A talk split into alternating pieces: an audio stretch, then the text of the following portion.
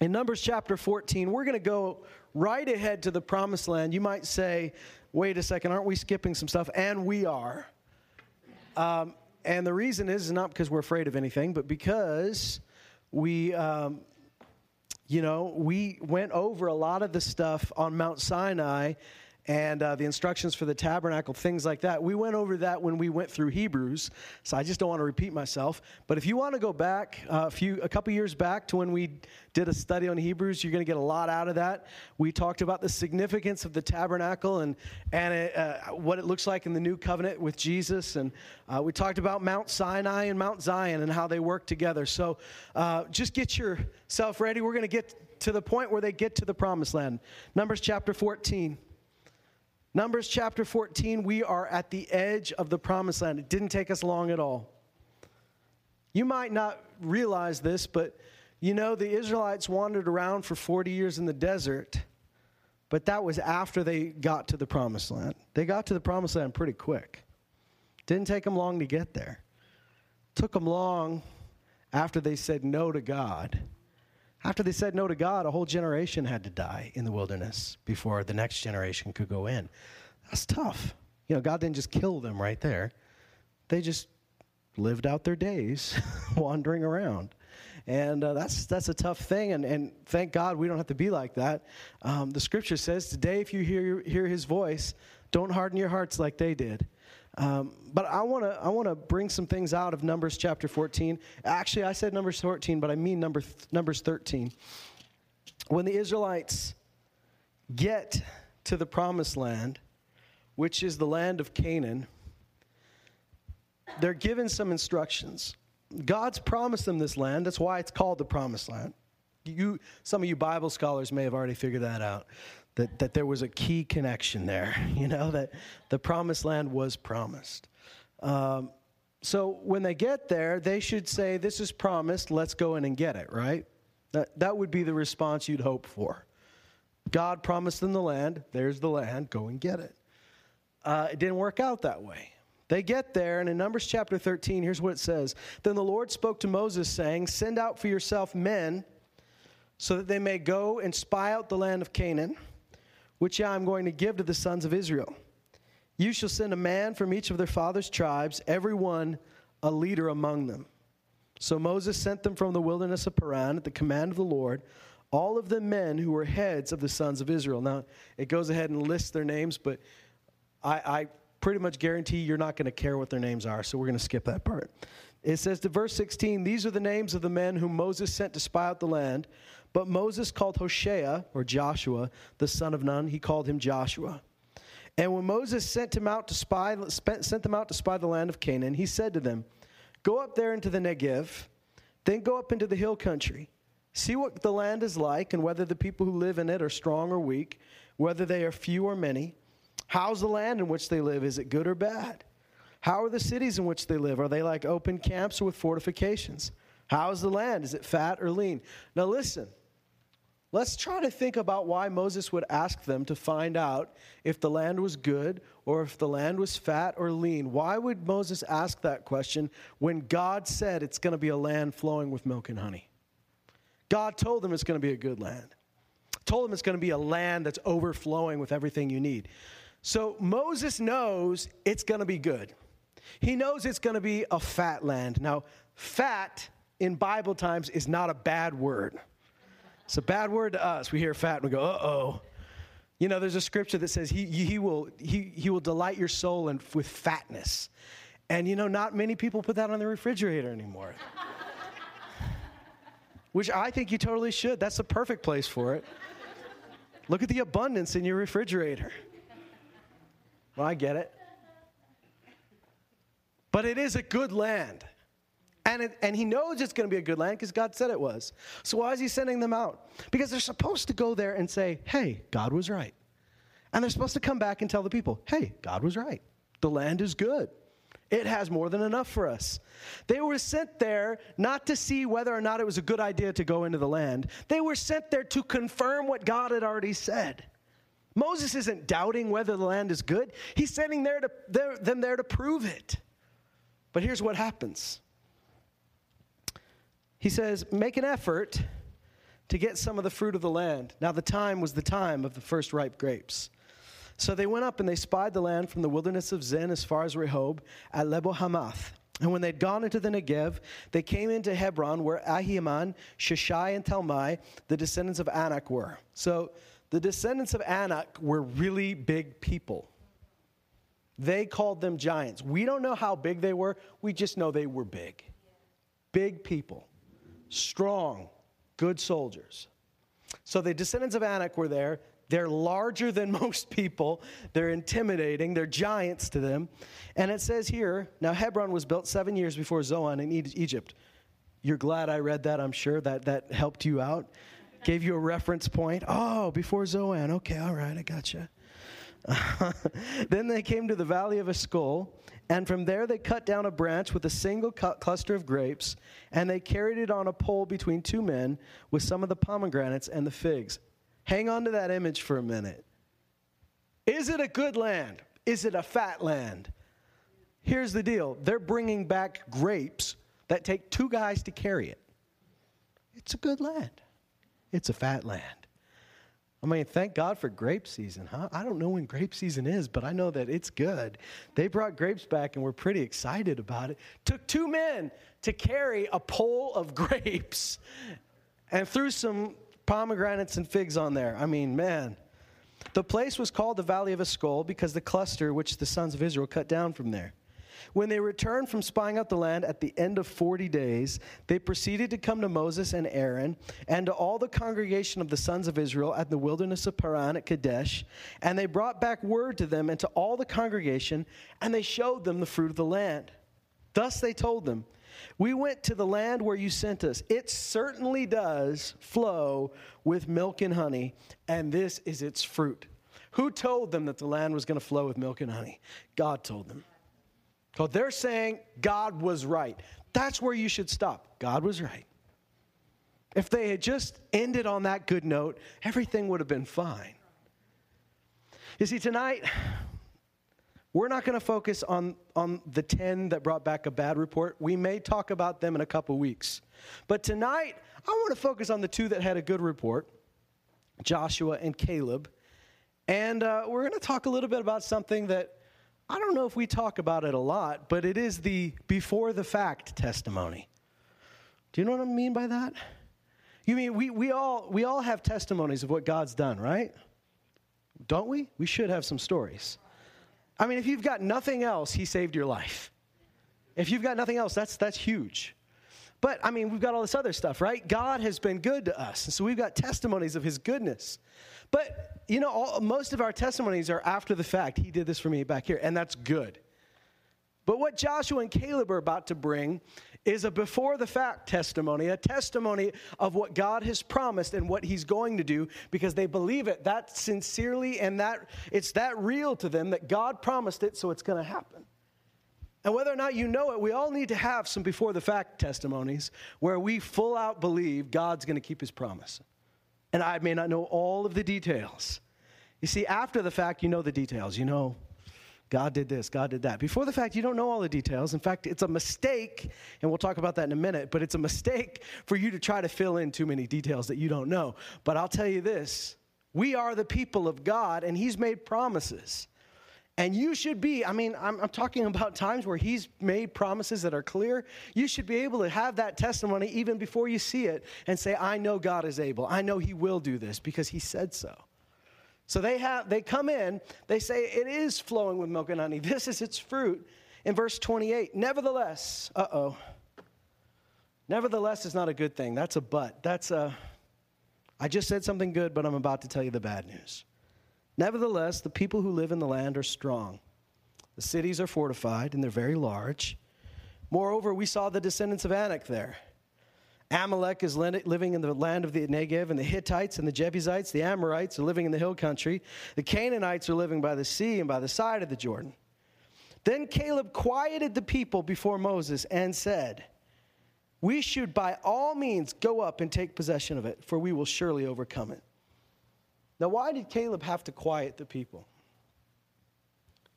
As the people began to murmur, they began to grumble, they began to complain, they began to get scared. Just as, you know, as they're wandering through the wilderness, There's one story as these guys wander through the wilderness where someone is sent out to curse them and he can't. And he says, I can't curse them because there is a shout of a king amongst them. That's a good shout. That's a good sound. It's a sound of victory. But the sound that's coming out of them now, it's not a sound of victory, it's a sound of fear. They're, they're worrying, they're grumbling, they're, you know, beginning to doubt everything. So Caleb says, Calm down, everybody. Shh, quiet. Settle down. And he says, We should by all means go up and take possession of it, for we shall surely overcome it. Where did Caleb get the idea to be so arrogant? Where did he get the idea that he could just be so confident? Well, he's not saying anything God hasn't already said. Caleb's not being, you know, just overconfident.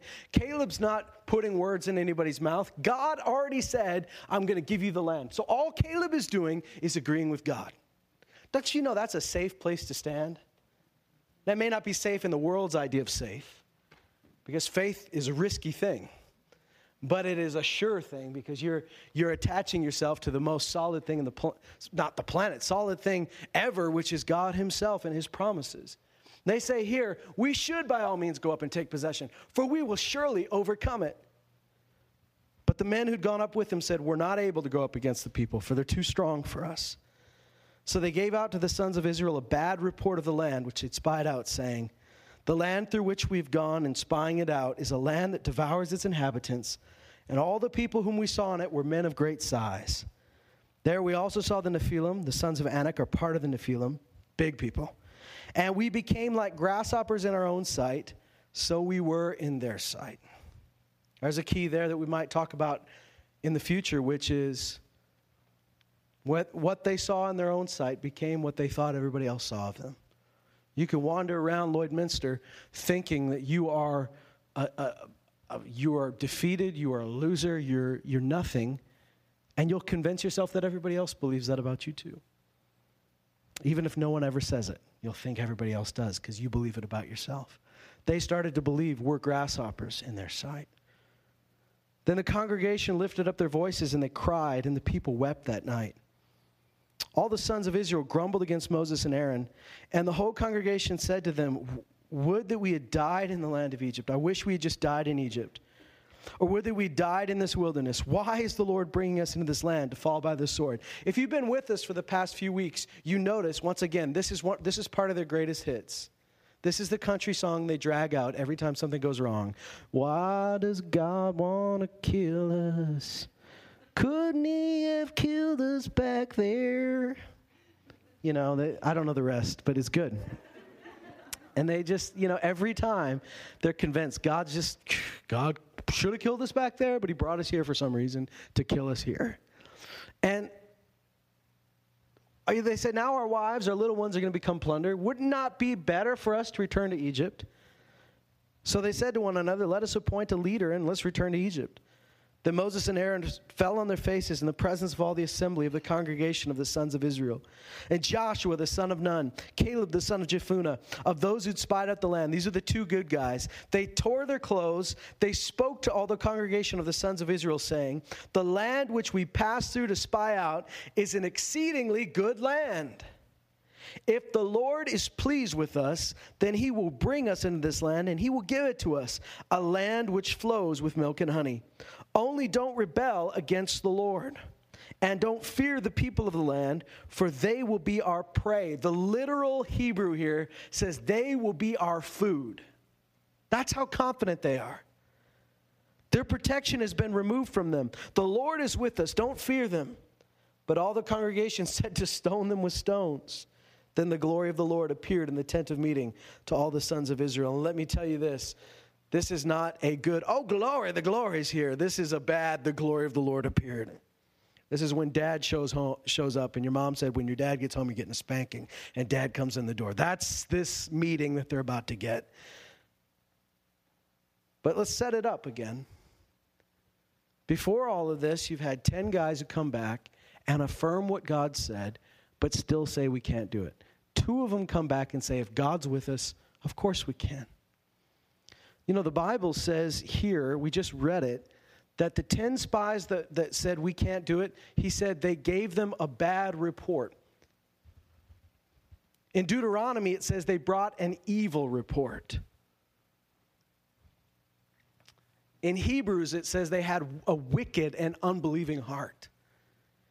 Let me just tell you something unbelief is not neutral. Sometimes we think it is. We think, well, maybe I just don't believe, but you know what I mean? Like, I don't, I don't, I'm not opposing anybody. If you want to believe, you can believe. But, but God draws a line and says either you do or you don't. And I, I mean, I'm talking to God's people here. I'm not talking about the people out there, I'm talking about us. We're, for every situation, there is a good report and a bad report. How do you know the difference between a good report and a bad report? Is one just an optimist and the other one is just a realist? No. First of all, being a pessimist doesn't mean you're a realist, right? You know what I'm saying? We always say that. I'm not an optimist, I'm a realist. As if reality is always bad. But when you're following God, you can be an optimist and a realist all at once because He's real. And the real truth here is if God is with us, what do we have to be afraid of? But a good report and a bad report, here's the difference. Good report and a bad report, the simple difference is this a good report focuses on God and His promises, a bad report focuses on you and your limitations. See, the Israelites are struggling with the same thing they've always struggled with. They're too self focused. All they can think about is we're too little, we're too small, we're too weak. Do you notice what Joshua and Caleb say? God's big. God can do it. If God's pleased with us, He'll bring us in.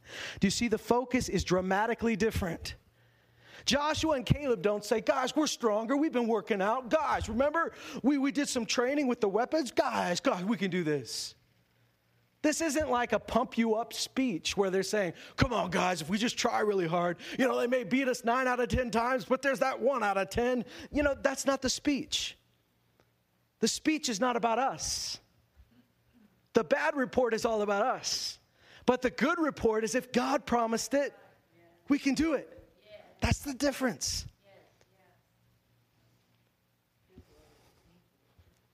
Now, notice this Everybody knows the facts. And Joshua and Caleb, maybe somebody told you, you know, that faith, I don't know, guys, Are you're just denying the facts. No. Joshua and Caleb didn't deny the facts. I've said this before, but bear with me.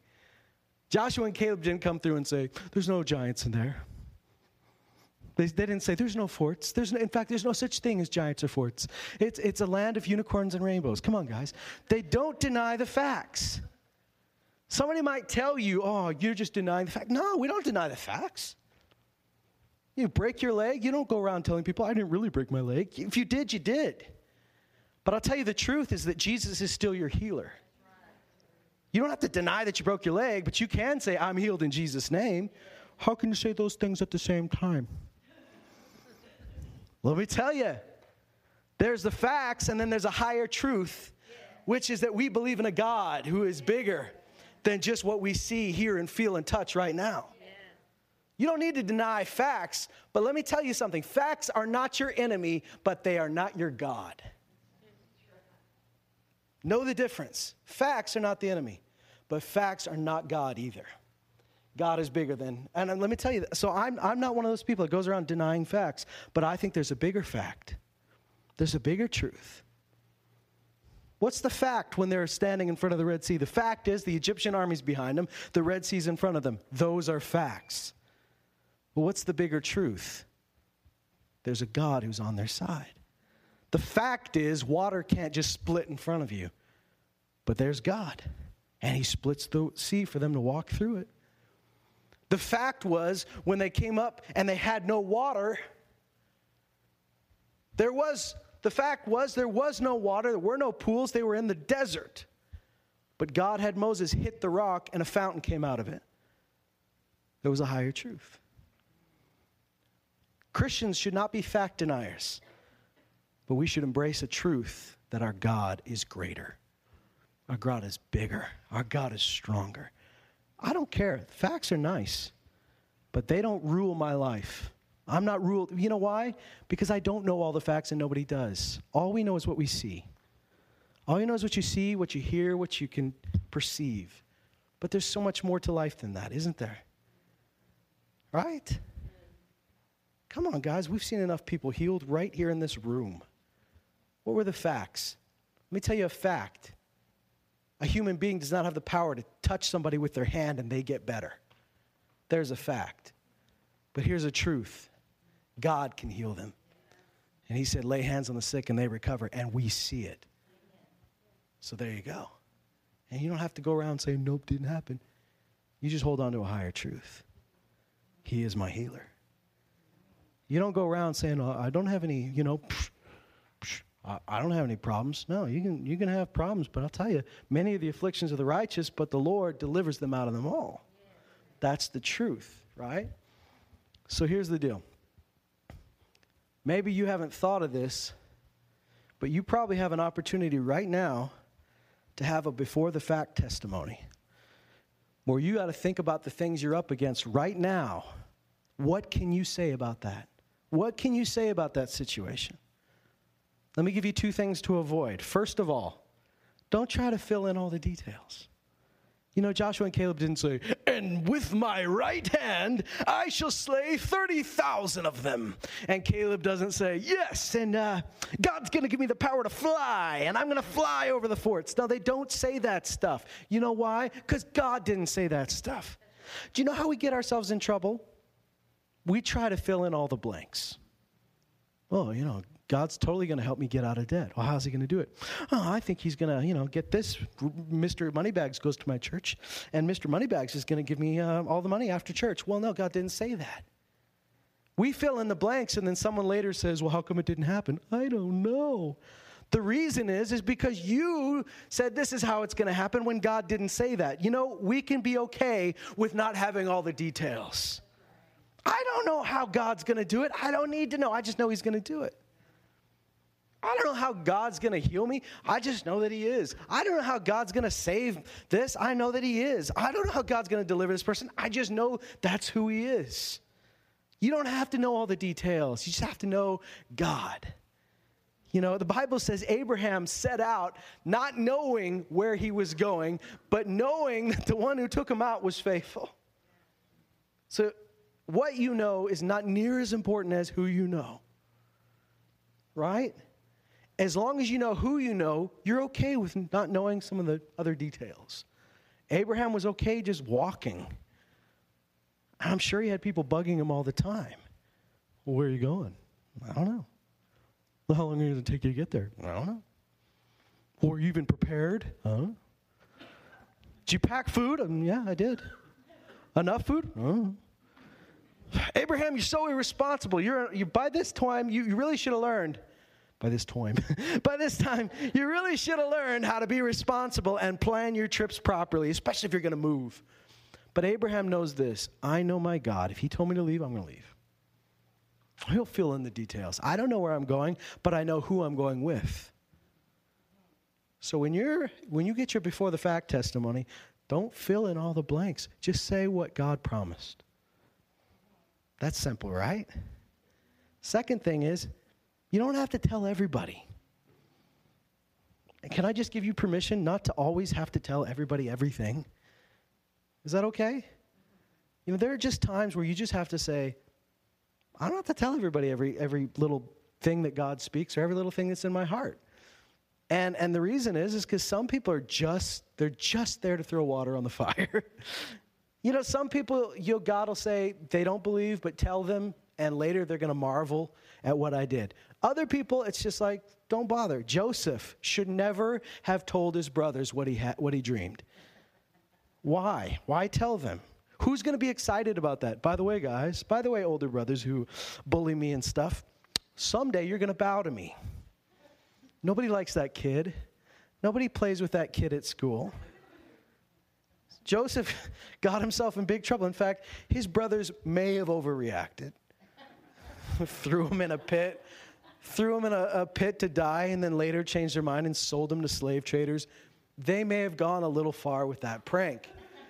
but ultimately, I don't think God didn't say, tell all your buddies about this, tell your brothers about this. Sometimes we have we open our mouth to too many people. But But know this you need to have it in your own mouth, whether it's just you or you and your family, you and some people that are praying with you. You need to have that before the fact testimony where you can say, This, this is my issue, but here's what I know God is faithful.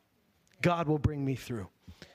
Just like we read er, uh, on Sunday, where the Apostle Paul said this He said, God delivered us, He's delivering us, and He will yet deliver us. That's a before the fact testimony. He doesn't say he's going to deliver us because he's going to send three angels with grappling hooks and they're going to get us out. He doesn't give you the facts. He just says, I know I'm going to be delivered. In fact, he says that in Philippians as well.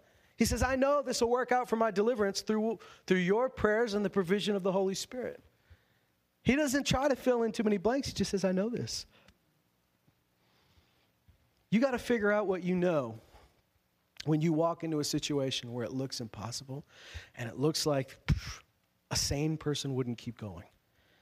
Figure out who you know and figure out what you know about Him, what you know about God. What did God promise? And let that be on your lips. Because Joshua and Caleb walk out and they say, Listen, we are not denying giants, but giants compared to our God, they're small. So they use the phrase, they'll become our food. They seem like giants to you. You seem like grasshoppers to them. But to us, in light of our God, they're popcorn shrimp. They're not a big deal. It's all about perspective, isn't it? Your perspective has got to start and end with Him, the Creator, the Ancient of Days, the Great I Am, Yahweh. This is your starting point. Everything else compares to Him. So these guys, these two guys earn the right.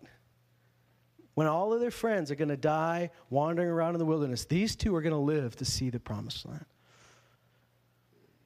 And the third thing I want to say to you, and this one's a little bit tougher,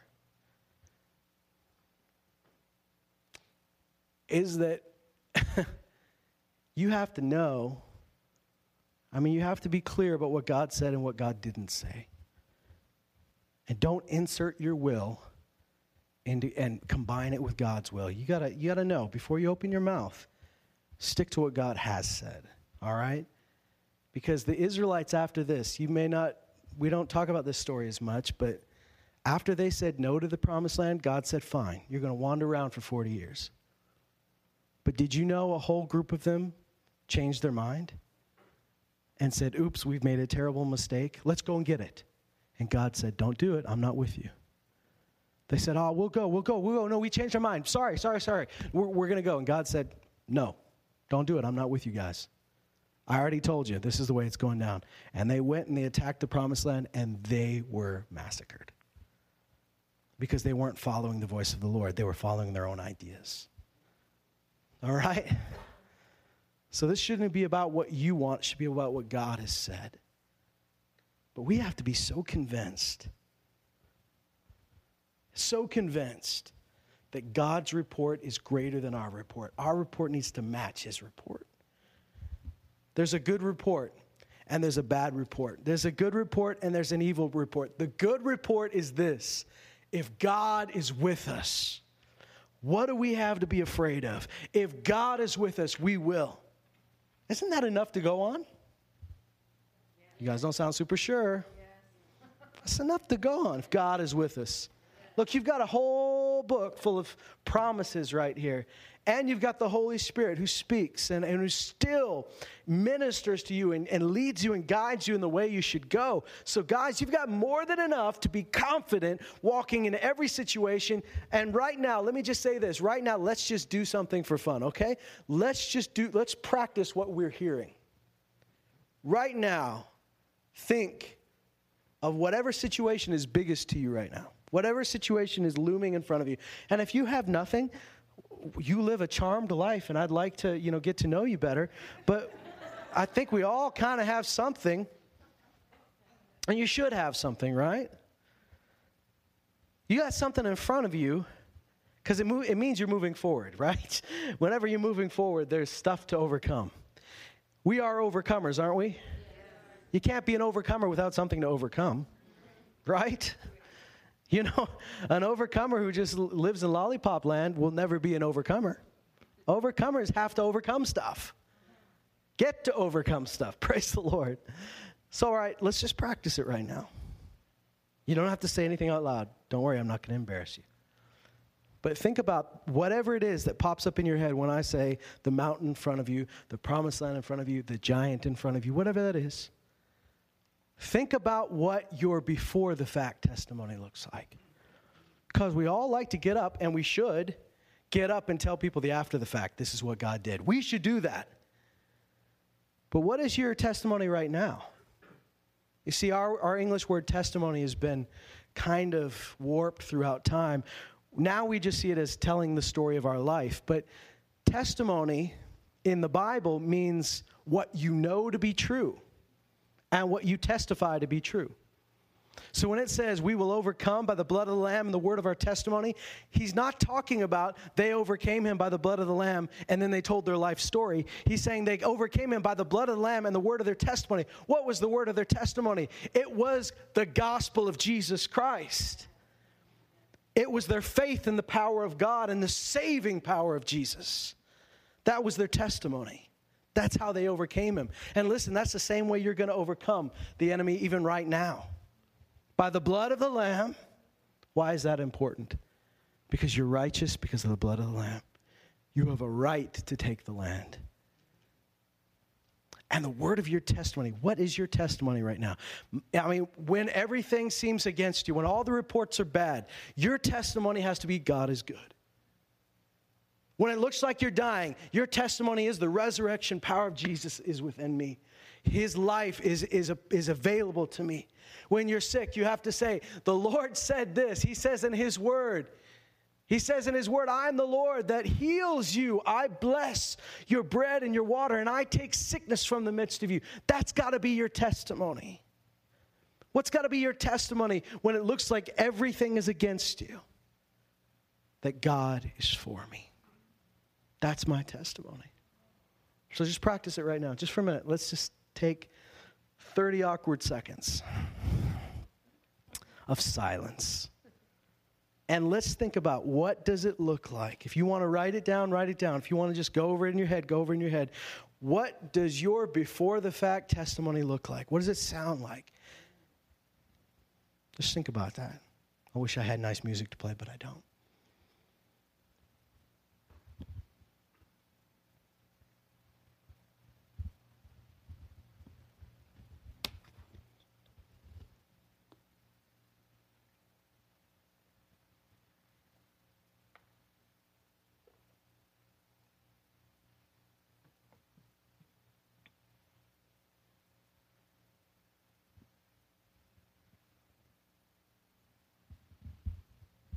Okay, well, some of you need more time, but that's okay. I'm going to just start talking here. You have to have an opportunity to talk about this to yourself, maybe to your family, to a friend. You have to have somebody in your life that you can affirm these truths to. I said you don't need to blab it to everybody, but you need to tell it to somebody. You know what I mean? There's got to be people in your life that you can say, Stand with me. Here's what I believe. And don't be afraid of the facts.